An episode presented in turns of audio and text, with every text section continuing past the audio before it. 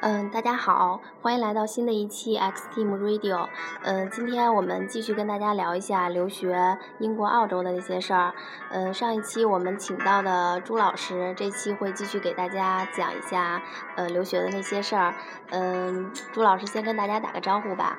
嗯，你好，各位听众朋友们，大家好。啊，好简短。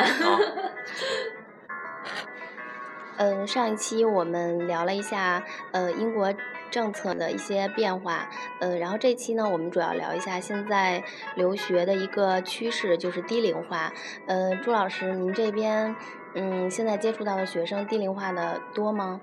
呃，相对来讲，其实呃，随着咱们留学越来越热门嘛，咱们整体的确实学生的话，整体年龄会逐渐越来越小。那低龄化的学生的话，也是一个趋势嘛。那最近几年的话，确实会遇到比较多的学生和家长咨询，啊，可能初中啊或者是高中就出国读书的一个事情，所以说近几年的话，学生数量会越来越多。呃，那像针对比如说像初中的学生的话，他们留学，呃，您这边是建议家长陪读，还是他们在国外找监护人呢？嗯，其实这个问题的话，也是家长包括呃学生这边比较困扰的一个问题。呃，其实首先来讲的话，这两种方式都是咱们呃目前出国低龄化出国留。呃，那这两种方式呢，也是咱们目前对于说低龄化留学的群体，他们学生与家长会主要采取或考虑的两种方式。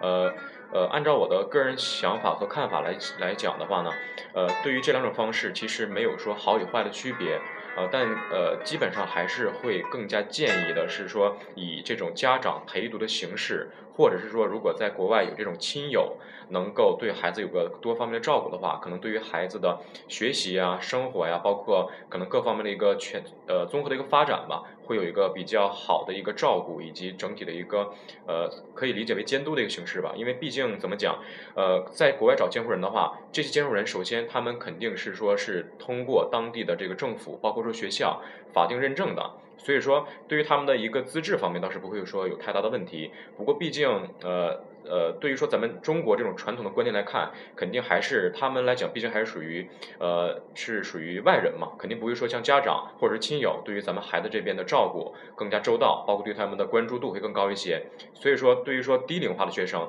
本身，他们自己可能。对于很多事物、很多事情，没有一个比较独立、比较成熟的观点和看法，那可能在处理一些事情上的话，他自己一个人在国外可能会遇到比较多的问题。所以说，还是建议如果有这个机会或条件的话，还是能够说家长陪读的形式，或者是在国外找亲戚朋友的形式，来对孩子能够有个更好的一个呃，就是关照和和照顾吧。这样的话，对于孩子整体的学习发展还是会更加负责任，而且会更好一些。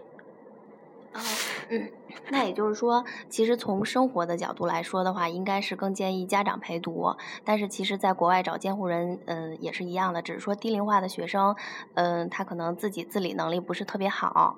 哦，行，我想大家应该也差不多心里边比较明白了。呃，然后另外的话，像嗯，比如低龄化的学生，他在呃国外留学的时候，您这边是建议他呃住寄宿学校，还是说呃家庭寄宿呢？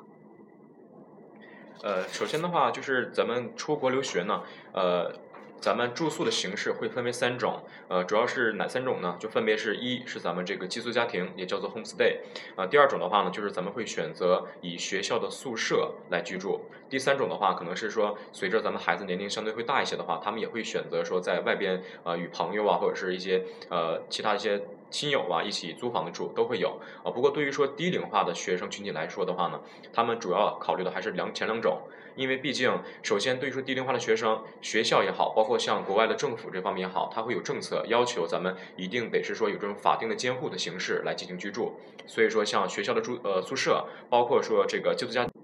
两种形式。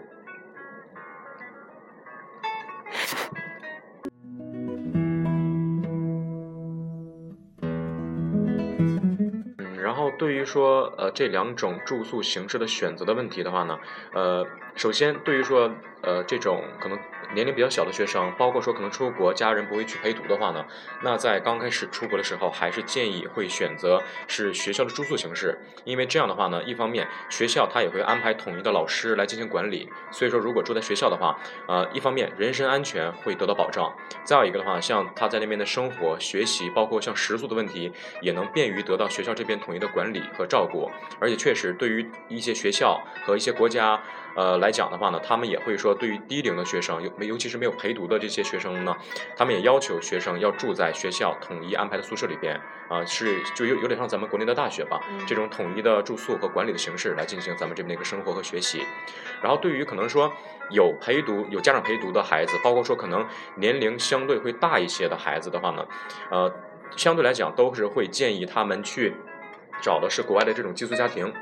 或者呃，首先咱们先说有陪读的这个吧。一般有陪读的话呢，可能是说家长会在当地呃提前联系好住宿，那就是职业家长他们是自己呃租一个房子或怎么样，然后进行正常的一个学习和生活。然后对于说可能呃其他类型的年龄大一些的学生的话呢，他们一般来讲本身是已经各方面已经相对成熟一些了，而且也是也是属于青春期嘛，可能想法会多一些。那他们可能也不太愿意再去接受像这种学校住宿这种统一的管理的形式。那一般这种学生的话，呃会。建议他们去优先选择这个寄宿家家庭，因为首先这样的话也能对他们的人身安全，包括正常的饮食和住宿得到一个保障。同时的话呢，他们的呃自己的时间呢，包括呃行动方面的话，也会相对会更自由一些。而且像他们这样的话，一般他们也是会以这个寄宿家庭作为一个跳板，在对当地的学习和生活进行一个适应和了解之后的话，他们也会说呃进行可能出去找房子或者是其他一种形式的一个住宿的一个安排。所以说这两种形式的话，其实也是没有说好坏之分。但是针对于不同的学生和不同年龄段的和不同情况的一些客户的话呢，我们也会说做不同类型的一个推荐。嗯，在这里我想插一个问题，就是很多家长他肯定会考虑到这个费用的问题，那这两种形式哪个更划算一些呢？这两种形式的话，其实从费用来讲，整体是比较类似的。呃，基本上，呃，在国外的话呢，呃，如果是从费用的多少来核算，其实最高的可以说是这个寄宿家庭，其次的话是咱们学校的住宿，然后相对来讲更便宜一些的，反而是咱们可能自己出去找房子来租住。啊，那这其实前两种形式的话，在费用上整体来讲是没有说太多的出入的。所以说这一块儿，呃，具体还是说要看咱们家长这边可能更倾向于选择哪种类型的一个住宿了啊。在费用上其实不会说有太大的区别。嗯，明白，就是主要还是考虑形式。其实，在费用这块儿的话，基本上是没有太大的区别的，是吧？对的。哦，行。然后，呃，您这边呃接触到的最小的留学生是多大呢？呃，目前的话呢，基本上像英国、澳洲，它主要开放的还是说，呃，小学毕业以后的一个学历的一个学习。啊，像我这边目前办理过最小的一个学生是，呃，一个女孩，她是当时在办理的时候是初一在读的形式，啊，然后她后续的话也是打算去澳洲这边去办理转学，去继续读初中，啊，所以这个是目前为止我这边办理过年龄最小的一个学生。